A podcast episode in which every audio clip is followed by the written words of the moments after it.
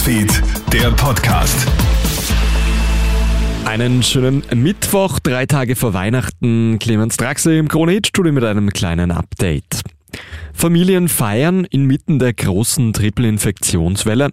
Österreichs Ärztinnen und Ärzte geben uns kurz vor Weihnachten wichtige Tipps, damit unsere Spitäler nach den Feiertagen nicht kollabieren. Derzeit wüten ja Corona, Influenza und RS-Viren. Gefühlt das halbe Land ist krank, die Krankenhäuser sind am Limit.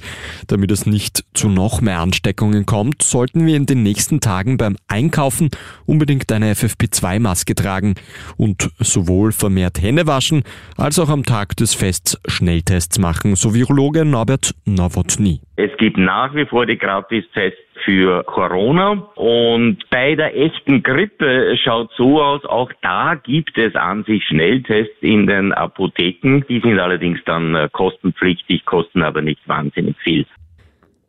In einer Tiroler Disco dürften am Wochenende neun Frauen mit K.O.-Tropfen betäubt worden sein. Die Polizei ermittelt, Ergebnis gibt es aber noch keines. Auch beim Wiener Frauennotruf sind heuer mehr als 60 ähnliche Fälle gemeldet worden.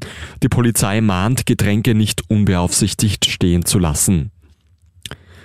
Tech-Milliardär Elon Musk kündigt seinen Rücktritt als Twitter-Chef an. Der viel kritisierte Eigentümer hat ja eine Umfrage gestartet, ob er zurücktreten soll. 57 Prozent der Twitter-Userinnen und User haben dafür gestimmt. Er werde zurücktreten, sobald er jemanden findet, der töricht genug wäre, den Job zu übernehmen, so der Twitter-Chef. Musk will dann nur mehr die Software-Teams auf Twitter leiten. Die argentinische Hauptstadt Buenos Aires ist gestern zur Partyzone geworden.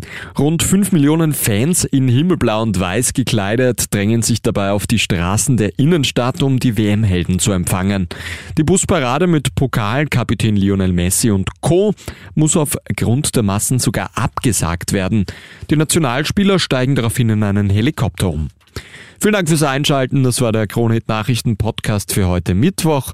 Am Nachmittag hörst du dann ein weiteres Update. Einen schönen Tag noch. Krone Hit Newsfeed, der Podcast.